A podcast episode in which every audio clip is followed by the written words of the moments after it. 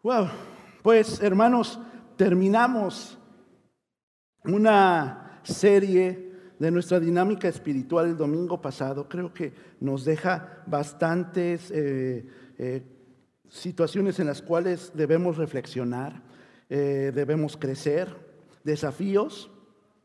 Y le doy gracias a Dios por todo eso, ¿cierto? Porque habla a través de su palabra. Y bueno, ahora vamos a retomar la serie que teníamos antes de entrar en esta parte de los salmos y de eh, esta otra serie de nuestra dinámica espiritual. Vamos a retomar con lo que empezamos el año, que fue el estudio del Evangelio de Mateo, donde proclama Mateo que Jesús es el verdadero rey, el verdadero rey de los judíos. Esa es la intención de ese Evangelio es una, un evangelio escrito especialmente para los compatriotas de Mateo, para que entendieran quién era Jesús, que era realmente el Mesías esperado, era el rey que necesitaba el pueblo de Israel, pero no solamente el pueblo de Israel, sino todos nosotros, ¿cierto? Y ah, vamos a continuar en el capítulo 12 entonces, yo le quiero pedir a mis hermanos que abran su Biblia, abran sus aplicaciones. Y si todavía le cuesta trabajo manejar la Biblia, pues aquí lo tenemos también en pantalla. Pero de preferencia, busquémoslo en la fuente directa. Mateo 12, del 1 al 14. Mateo 12, del 1 al 14. Yo lo estoy leyendo en esta versión que se llama la nueva versión internacional, que es un poco más accesible. ¿sí? Eh, dice, por aquel tiempo pasaba Jesús por los sembrados en, en sábado. Sus discípulos tenían hambre, así que comenzaron a arrancar algunas espigas de trigo y comérselas. Al ver esto, los fariseos le dijeron, mira, tus discípulos están haciendo lo que está prohibido en sábado. Él les contestó, ¿no han leído lo que hizo David en aquella ocasión en que él y sus compañeros tuvieron hambre? Entró en la casa de Dios y él y sus compañeros comieron los panes consagrados a Dios, lo que no se les permitía a ellos, sino solo a los sacerdotes. ¿O no han leído en la ley que los sacerdotes en el templo profanan el sábado sin incurrir en culpa? Pues yo les digo que aquí está uno, más grande que el templo. Y si Dios supiera, y si ustedes supieran qué significa esto, lo que pido de ustedes es misericordia y no sacrificios, no condenarían a los que no son culpables. Sepan que el Hijo del Hombre es el Señor del sábado. Pasando por allí, entró en la sinagoga donde había un hombre que tenía una mano paralizada. Como buscaban un motivo para acusar a Jesús, le preguntaron, ¿está permitido sanar en sábado? Él les contestó, si alguno de ustedes tiene una oveja y en sábado se les cae en un hoyo, ¿no, no la agarra y la saca? ¿Cuánto más vale un hombre que una oveja? Por lo tanto, está permitido hacer el bien en sábado. Entonces le dijo el hombre, extiende la mano. Así que le extendió y le quedó restablecida, tan sana como la otra. Pero los fariseos salieron y tramaban cómo matar a Jesús. ¿Me acompaña a orar, mis queridos hermanos? Para que el Señor nos hable a través de su palabra. Señor, en ti confía nuestro corazón y nuestra alma como cantamos, Señor. Por eso, Padre Santo, con nuestras cargas, con algunos conflictos o problemas que tenemos, tal vez con la familia, tal vez en el trabajo o tal vez de salud. Señor, venimos con todas ellas a dejarlas, Señor, enfrente de tu altar. Señor, tú eres nuestro refugio seguro. En ti confía nuestro corazón. Cantábamos en este canto inspirado en el Salmo 91. Cubierto bajo la sombra de tus alas estaremos, Dios. Ahora, Señor, te queremos pedir que a través de tu palabra tengas ese mensaje específico y especial para nuestra vida, para nuestro corazón. Gracias Señor, porque tú sigues hablando, porque tú sigues hablando a tu iglesia. Gracias Padre Santo. Te amamos, te bendecimos y te glorificamos. En tu nombre, amén. Muy bien.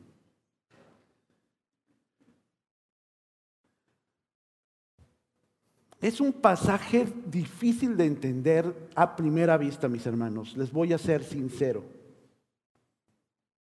Primero porque estamos un poco descanchados de lo que pasó en Mateo 11, ¿verdad? De lo que se había pasado antes. Segundo porque no somos judíos. Y hay muchas cosas de cultura que tenemos que entender, que tenemos que conocer para saber por qué era el conflicto o cuál era el argumento que estaba esgrimiendo los fariseos y los escribas y también Jesús. Entonces, yo les quiero pedir, hermanos, que tengan un poco de paciencia, porque a lo mejor a algunos de ustedes no les gusta la historia. No les dice, ay, qué flojera, pastor. Me da sueño, la verdad. Algunos tal vez no están acostumbrados o no tienen el hábito todavía desarrollado de la lectura y todavía, eh, pues a lo mejor el Nuevo Testamento, a veces nos dan ganas de leerlo, pero el Nuevo no lo entendemos y ni siquiera lo, lo agarramos. Pero tenemos que conocer un poco lo que dice el Antiguo Testamento sobre la cultura de Israel, sobre lo que Dios puso para entender el mensaje. ¿Sí, mis hermanos? Entonces vamos a leer algunos pasajes, varios, del Antiguo Testamento. ¿Sí, mis hermanos? Así que pongamos nuestro corazón y nuestra mente. Vengamos, la otra vez vi un post en Facebook de un consiervo, ahí en México, que decía que el pastor siempre tiene que estar preparado para poder dar su mensaje y el tiempo que le debe dedicar al mismo. Pero también la responsabilidad de la congregación es estar dispuesta y lista para recibir el mensaje. Es también una de las tareas. Entonces, este, quien lo vea que se anda durmiendo, lo vamos a llevar al río y no precisamente bautizarlo. ¿eh? Ok. Bueno, hermanos, este pasaje tiene dos elementos. Los fariseos queriendo culpar a Jesús porque desde su visión Jesús quebrantaba la ley. En estos dos ejemplos, ahí iban a acusarlo, a cuestionarlo. Y por la otra parte, mis hermanos, eh, Jesús que se defendía de esas acusaciones falsas, y lo vamos a ver ahora, porque los fariseos y escribas, pues parece que realmente ignoraban la ley, de lo cual tanto presumían y querían echarle en cara a Jesús. Hermanos, el sábado es uno de esos elementos distintivos de los judíos. ¿Alguien conoce a judíos? ¿Tiene eh, acercamiento con jefes, patrones, amigos, vecinos judíos? ¿No? ¿No mucho? ¿En el pasado han tenido contacto con algunos judíos? ¿Tampoco mucho? Ok. Bueno, los judíos sí respetan contemporáneamente mucho sus reglas, ¿verdad? Ese sombrerito que tienen, que representa algo importante para ellos, sobre todo los varones lo reciben sobre todo los primogénitos y se les da el barnisma, barnisba, o sea, cuando celebran que ellos han llegado a su mayoría de edad. Por ejemplo, si ustedes eh, había, yo antes me dedicaba cuando era, estaba en México y estaba, ejercía como abogado, me dedicaba a la regularización de los inmuebles, de las casas, de los edificios, y los judíos eran los que tenían el dinero para comprar los inmuebles. Y aunque íbamos y, tenía, estaba prácticamente sin muebles esos departamentos, iban a checarlos para ver si los compraban. Antes de entrar, iban hacia donde estaba la toma del agua, la tinaja, el zinc o el lavabo y se lavaban las manos. Era lo primerito que hacían. antes de inspeccionar, porque esa es una de sus reglas, el poder tener limpias las manos dentro de la parte del judaísmo. El sábado, hermanos, los judíos no hacen absolutamente nada. Esa es una de sus, dentro de, ellos justifican que la ley, el sábado debe guardarse de todo esfuerzo, de todo compromiso y de toda situación. Porque es el día que para ellos puso Jehová para guardarlo. Y esta también fue la excusa para atacar a los discípulos y al mismo Jesús de incumplir con una de las más de las 39 reglas impuestas para el sábado dentro de la ley de los judíos.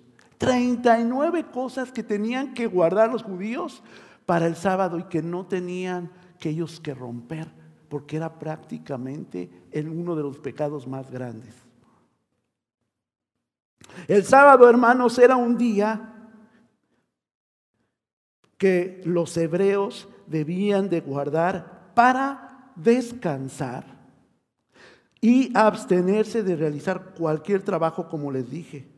Para los fariseos y los escribas consideraban que el día de, de reposo era un símbolo del pacto de Moisés. Por eso era importante, porque venía en ese pacto que había hecho Dios con los judíos de ser el pueblo escogido. Por eso vamos a ver lo que dice Éxodo 34, 21. Ahí es donde viene la ley. Dice, trabaja durante seis días, está diciendo Dios a Moisés, pero descansa el séptimo. Ese día deberás descansar, incluso en el tiempo de arar y cosechar. Lo podían hacer el viernes o el domingo, pero el sábado nada tenían que hacer. Venía en una de las ordenanzas de su ley de, los, eh, de Dios para los hebreos. El incumplimiento o desobediencia era duramente castigado, hermanos, como si se cometiera un grave delito. Y aquí está, dentro de la ley, en el, en el libro de números, el primer antecedente de alguien que infringió el sábado. Vamos a leerlo. Eh, números 15, 30, 36. Números 15, 30, 36. Pero el que peque deliberadamente, sea nativo o extranjero, ofende al Señor, tal persona será eliminada de la comunidad y cargará con su culpa por haber despreciado la palabra del Señor y quebrantado su mandamiento. Dice el 32. Un sábado durante la estadía de los israelitas en el desierto, un hombre fue sorprendido recogiendo leña. Quienes lo sorprendieron lo llevaron ante Moisés y Aarón y ante toda la comunidad. Al principio solo quedó detenido, porque no estaba claro qué se debía hacer, qué se debía hacer con él.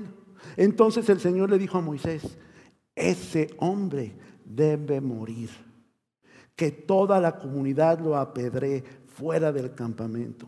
Así que la comunidad lo llevó fuera del campamento y lo apedreó hasta matarlo, tal como el Señor se lo ordenó a Moisés. Es decir, tenían el mandamiento en Éxodo, que el sábado no tenían que hacer nada ni, ningún esfuerzo y tenían que descansar. Pero se les presentó la oportunidad, ya en el libro de números nos relata esta historia, en el cual pues nadie había hecho nada el sábado hasta que llega este hombre y empieza a levantar leña. Y entonces se acuerdan algunos de ese mandamiento. Dice, este hombre está haciendo algo en sábado, está recogiendo leña, pues vamos a agarrarlo. Lo prendieron, lo presentaron ante los líderes y ante toda la comunidad y pues los metieron en la cárcel porque pues sí dice eso el mandamiento, pero ¿qué hacemos con él? ¿Cuál va a ser su castigo? Y entonces Moisés le consulta a Dios y Dios dice, debe ser apedreado, deben liquidarlo. Ese fue el castigo. Y los judíos cumplieron ese castigo. Era penadísimo. Por eso estaban tan alborotados los fariseos y los escribas.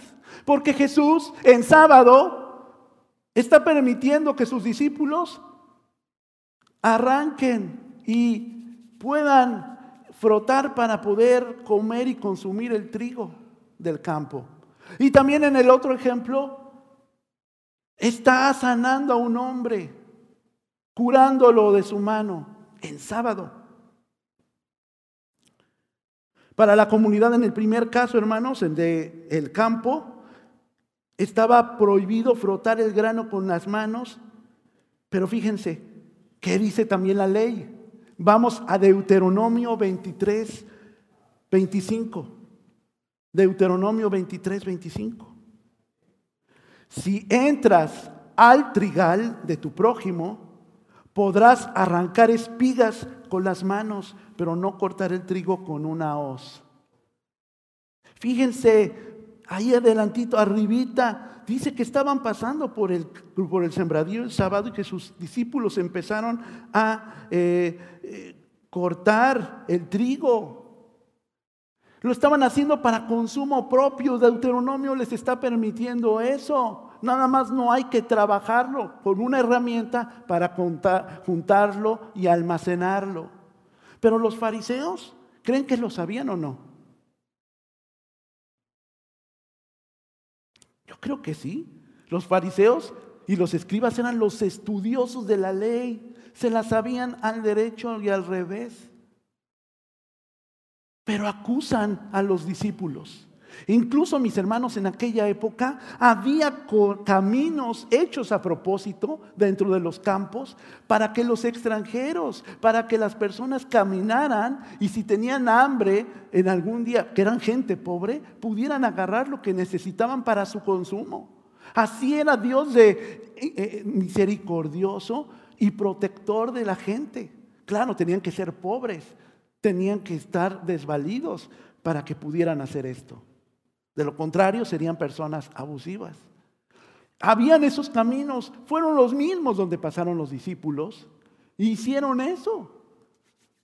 Frotaron para poder comer, tenían hambre y la ley permitía que, a pesar de los dueños, ellos pudieran ser satisfechos.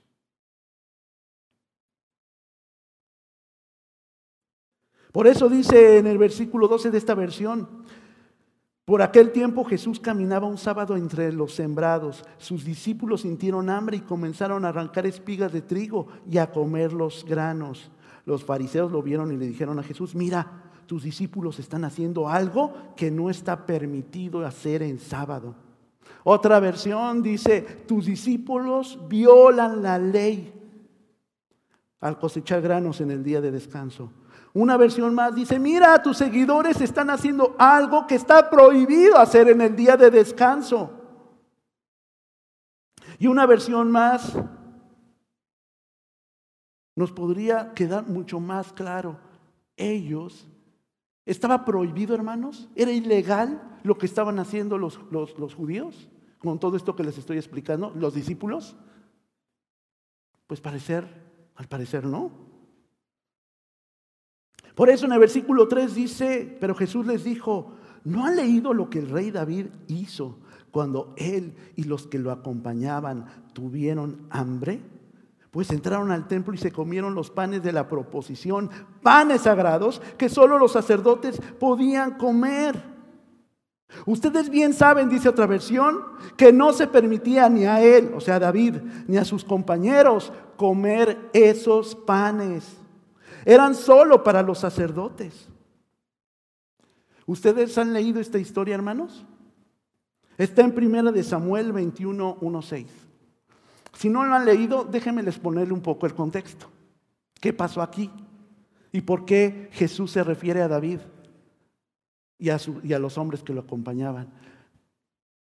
Lo que pasó antes de, este, del capítulo 20 eh, es que Samuel, Saúl, que era el rey de Israel, fue el primer rey de Israel, empezó a sentir celos de David, el cual ya había sido ungido como rey, pero todavía no estaba establecido como rey. Todavía era totalmente desechado Saúl. Entonces Saúl empezó a tener mucho odio, mucho coraje. Era un gran guerrero, la gente lo recibía. Sí, Saúl ha vencido a sus diez y a sus cien mil, pero David a sus eh, cien mil y a sus miles de miles. Eso le calaba a Saúl y sabía que el corazón de Dios y ahora del pueblo estaba con David. Y entonces lo que quería hacer era matarlo. Y le dijo a su mejor amigo, Jonatán, lo que planeaba su papá. Jonatán no lo creía. ¿Cómo mi papá te va a querer matar? Estás medio alucinando. Estás exagerando. Ah, sí, mira, te pruebo. Mira, no voy a ir a una comida que convocó Saúl. Y pregúntale, oye, David no vino porque hizo esto y esto. Y vas a ver cómo reacciona. Y vas a ver lo que dice. Ay, va. Ok, si resulta eso, ayúdame a escapar. Pero si no, tu vida está en, en mis manos. Lo hizo así como lo dijo Jonatán, estuvo la cena, estuvo la, este, todo, para no hacerles la historia larga para que la puedan leer. Pasó lo que pasó, lo que, lo que dijo David. Preguntó por, por, por David, ¿y dónde está? ¿Y por qué lo mandó? Ay, voy a terminar con él. Entonces Jonatán se enojó con su padre, le fue a avisar a David y entonces le dice, ¿sabes qué? Huye, porque quiere matarte. Y entonces pasa esto. Huye, era uno de los capitales más importantes, pero de huir, de huir, se fue casi, casi con lo que tenía. Y algunos hombres que apoyaban a David, que lo amaban y que lo respetaban y que estaban seguros de lo que Dios quería hacer en su vida, lo acompañaron, pero llegaron a un lugar que se llama Nob. Llegaron, ahí había eh, este, un, eh, un sumo, uno de los sacerdotes que preparaba la ofrenda, ¿verdad? Todavía no estaba construido ese gran templo, lo hizo David y lo terminó Salomón. Entonces estaban eh, regados los centros de culto y les pedía Dios que hicieran que acomodaran todas las cosas y los panes los pusieran enfrente y que los hicieran diario, tenían que estar frescos. Y solamente podían consumirlo los sacerdotes. Pero David fue y los pidió, dijo, tengo mucha hambre. Oye, pues ¿por qué? ¿Por qué no vienes preparado? Le pregunta el sacerdote. Pues porque vengo eh, eh, en una misión extraordinaria que me mandó el rey. Pues sí, lo iba a matar. Y tengo hambre y mis personas. Dice, pues no tengo pan, pero lo único que tengo es estos panes del templo que están ofrecidos especialmente. Te los doy. Para los escribas y los judíos, David simbolizaba, era la promesa de Dios, de ahí iban a ser el Mesías. A ver, que contradijeran entonces que David se los comió y que él estuvo en pecado. Así les argumentaba Jesús. ¿Ustedes creen que este pasaje lo conocían los fariseos y los escribas? Claro, Conocían todo lo de David y sus historias, conocían este, esta parte de Samuel. Pero ¿por qué lo omitieron? O tal vez no lo conocían, está peor. Porque entonces, ¿cómo están enseñando y no están preparados? Y si lo sabían y lo están así, ¿por qué están distorsionando la enseñanza?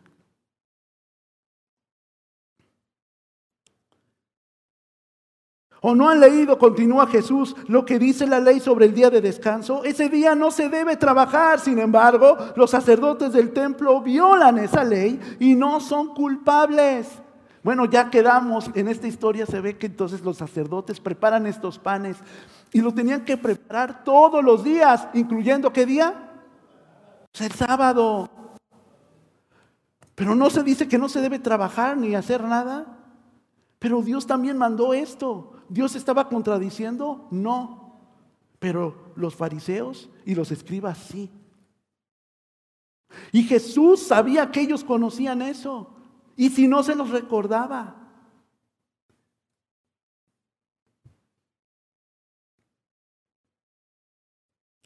Jesús afirmó que el día de reposo, hermanos, había sido instaurado para beneficiar al hombre cuando hubiera una necesidad como esta, que los discípulos necesitaban comer como David necesitaba comer con sus hombres, porque no tenía cómo sostenerse. Si no hubiera comido, la historia de Israel se hubiera colapsado. porque sin David no había promesa.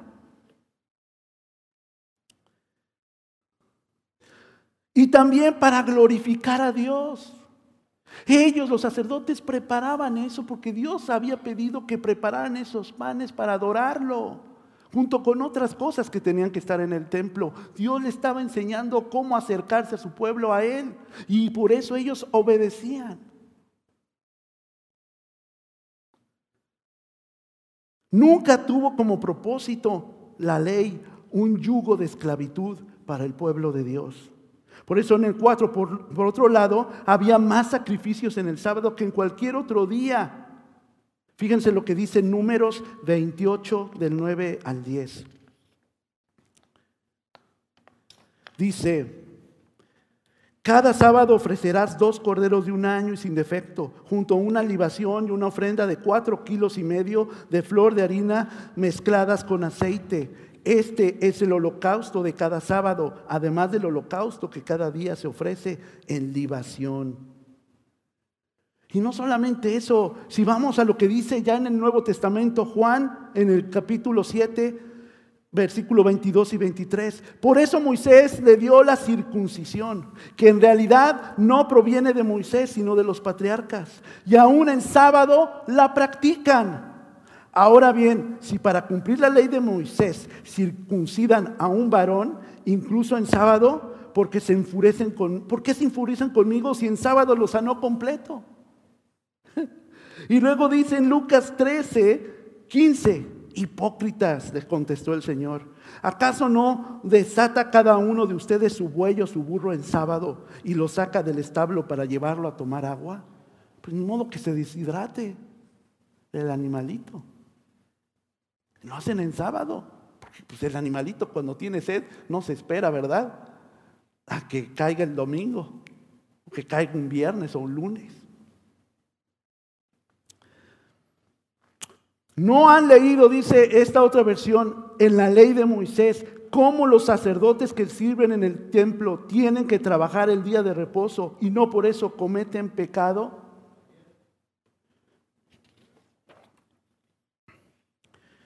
Vamos a omitir ese texto, pero se los doy para que lo lean después. Éxodo 25, 23, 30. Éxodo 25, 23, 30. Ahí dice todo lo que debía haber en el templo y dentro de eso es el pan de la proposición. Este pan especial para adorar a Dios.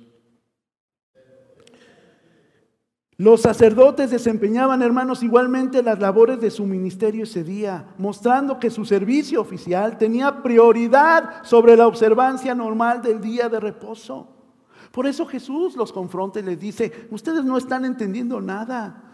Misericordia quiero y no sacrificios, dice Jesús de Oseas 6:6. ¿Es lícito sanar? Le preguntaron. Jesús les, les contestó, es lícito hacer el bien. Jesús realmente contestó la duda de los fariseos. Ellos querían saber si era legal, si era permitido, pero Jesús le dijo que siempre es bueno hacer el bien. Ustedes no habrían condenado a mis discípulos quienes son inocentes si conocieran el significado de las escrituras. Por eso, mis hermanos, qué gran responsabilidad también y privilegio tenemos nosotros los cristianos en esta época, porque las escrituras están hasta en formato electrónico dispuestas para nosotros. Aquí están las respuestas a las dudas, a lo que Dios quiere enseñarnos, a cómo Dios quiere formarnos, cómo quiere levantarnos para ser un canal de bendición, como veíamos ahora en el discipulado, para la edificación de todos. Si nosotros leyéramos lo que el Señor nos dejó en un testamento, el nuevo y el antiguo, entenderíamos, hermanos, qué Dios quiere de nuestra vida. Pero no leerla es ser negligente. O leerla y darle una interpretación que no tiene es hacer caer al hermano en el error.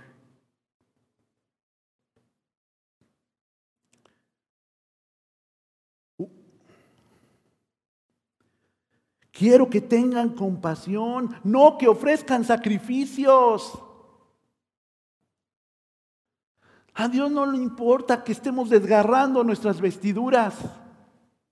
A lo que Dios le importa es que el acercarnos a Dios se traduzca en amor al prójimo, se traduzca en el bien al prójimo, porque Dios ha cambiado su, en su palabra, ha cambiado mi corazón.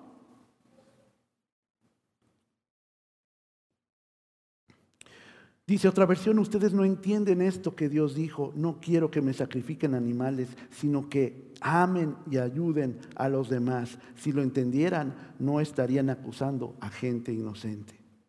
Hermanos, Cristo tiene el derecho de regir no solo sobre las reglas del día de reposo, el cual fue instituido para adorar a Dios, y para descansar en Jesús. Jesús es el Señor del sábado porque es el verdadero descanso, hermanos. Nosotros debemos ayudar y guiar a las personas para que hallen el verdadero descanso. El verdadero descanso está en quién? En Jesús. Eso es lo que vimos hace ya varios meses en Mateo 11. Miren, vamos a leerlo, Mateo 11, 28, 30.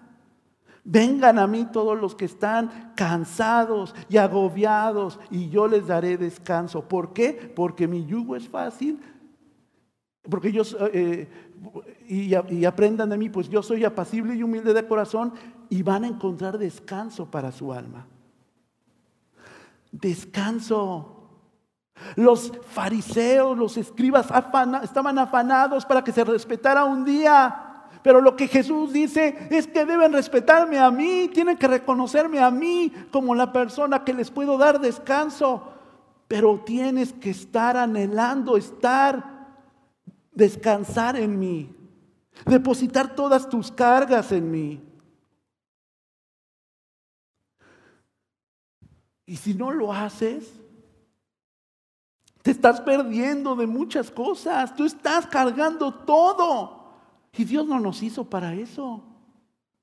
Dios nos hizo para vivir esas experiencias, pero para que Cristo las cargue y las lleve.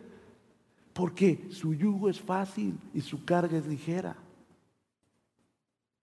Y la gente, hermanos, a veces los guiamos hacia una religión. A veces a las personas las guiamos hacia reglas. Pero lo que debemos guiar a las personas es a Jesús. Por eso aprendimos qué es el Evangelio y lo trascendente que es para nuestra vida conocer a Jesús desde su nacimiento hasta su enseñanza, su muerte y su resurrección, porque Dios quiere cambiarnos, quiere transformarnos y quiere que descansemos en Él.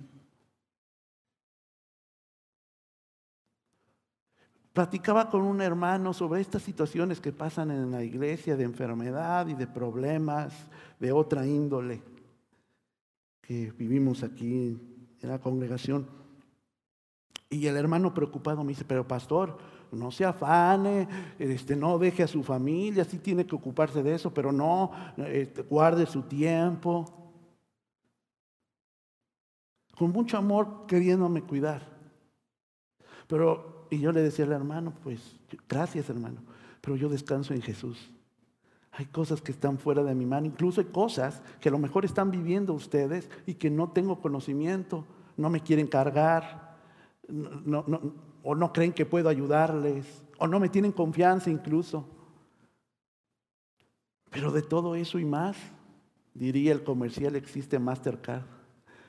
Existe el Señor, yo no, existe Cristo que es el que puede llevar todas las cargas. Dios me ha dado algunos dones y por eso le estoy sirviendo con ellos. Pero donde yo ya no puedo, el Señor puede. Hermano, hermana, en donde usted no puede, Cristo puede llevar su carga.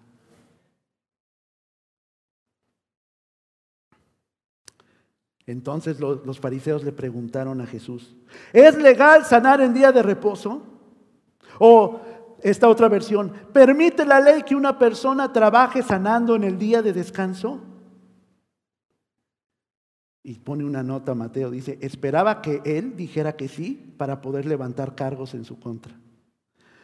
Dice el versículo 11, él le respondió, si tuvieran una oveja y ésta cayera en un pozo de agua en el día de descanso, ¿no trabajarían para sacarla de allí? Hermanos, si ustedes tienen un problema tan grande, si tienen un familiar enfermo, si tienen una situación de carga, ¿no irían con Jesús y no guiarían esas personas a Jesús? Sabiendo que Él es nuestro descanso.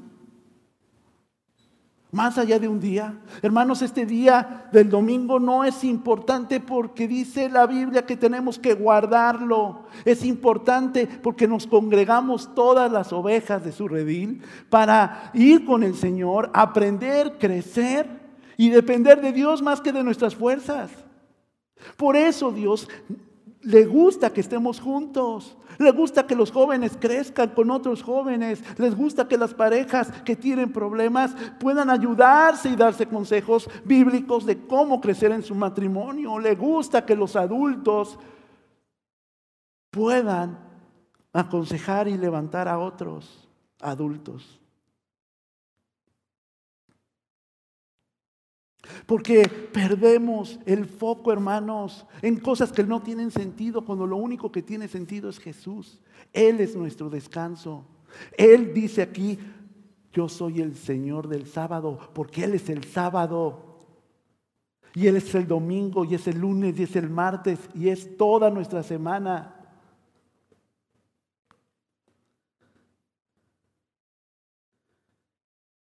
La ley permite que una persona haga el bien en el día de descanso, dice esta otra versión.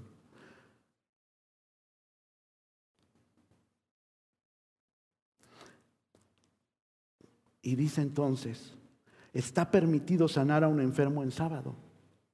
Jesús le contestó, sí está permitido hacer el bien los sábados. Y los domingos también. Y siempre, hermanos, Ahorita tenemos estas necesidades. Por Puerto Rico la oración es poderosa. Y si sabemos que hay una gran necesidad, como lo hubo hace tres o cuatro años, yo estoy seguro que la iglesia nos organizaríamos para ir a ayudar y llevar algo. O buscar una organización que pueda ayudar. Para nuestra hermana que está en el hospital hasta el 28 de septiembre, yo como pastor veo que ellos necesitan que haya gente ahí en el cuarto, porque ellos necesitan descansar, ir a trabajar, por si algo pasa. Necesitan, porque la hermana cocinaba, que les llevemos comida. ¿No nos organizaríamos para que fuéramos el descanso de nuestros hermanos en estos problemas, en este tiempo difícil? A lo mejor trabajamos y tenemos nuestros turnos difíciles y no podríamos estar en la mañana, pero no nos podríamos organizar para hacer el descanso de ellos. Yo creo que sí. Y otras muchas necesidades, hermanos, porque por eso somos la iglesia. Por supuesto que está permitido hacer el bien. Los fariseos entendían diferente el concepto del sábado al concepto de Jesús. Los creyentes deben de tener cuidado, hermanos, de entender lo que realmente dice el Evangelio en cuanto al desarrollo de su vida y su fe. Para concluir, présteme su corazón, decía un pastor del seminario, eh, uno de mis maestros, si no me atendieron en todo el sermón, ah, su corazón, nada más en estos cuatro puntos, y se los voy a agradecer. Los maestros de la ley preguntaron a Jesús sobre la violación del sábado. Hermanos, no porque le importara lo que la ley decía o porque fue dada por Dios mismo. Parece que desconocían el propósito de la misma. Conocían la ley, el reglamento, pero no su propósito. El último versículo nos deja claro, Mateo, que la intención de estos personajes era matar a Jesús. No importaba que tan bien contestara con las escrituras. Ellos ya tenían una cosa en claro. Tenemos que exterminar a Jesús porque está afectando lo que enseñamos. Hermanos, nosotros debemos cuidar no utilizar la palabra para obtener nuestros propios fines o para dañar a algún hermano. Hermanos, nosotros debemos entender que la ley fue dada como un instrumento para que su pueblo supiera cómo darle gloria a Dios, cómo adorarle. Y fuera de bendición al prójimo, incluso a extranjeros.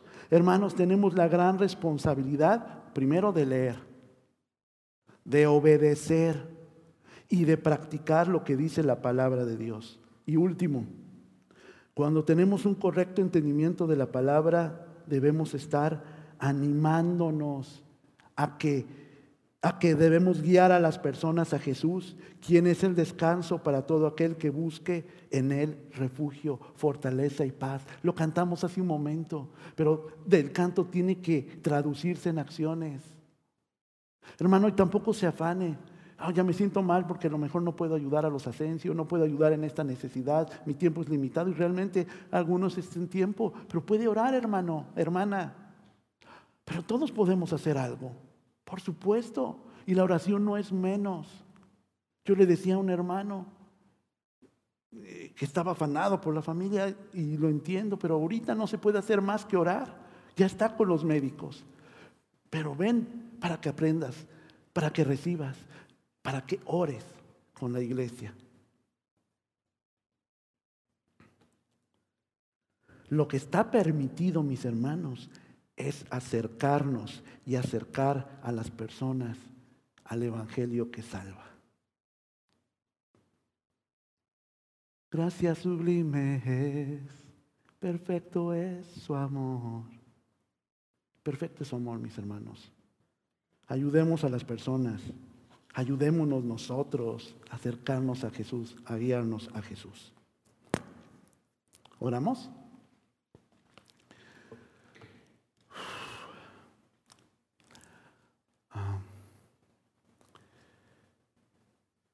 Señor, yo te quiero dar gracias por la vida de cada uno de mis hermanos, cada uno de ellos, que tiene sus cargas y tiene sus problemas, que desean descansar en ti. Te necesitamos, Dios, más que nunca.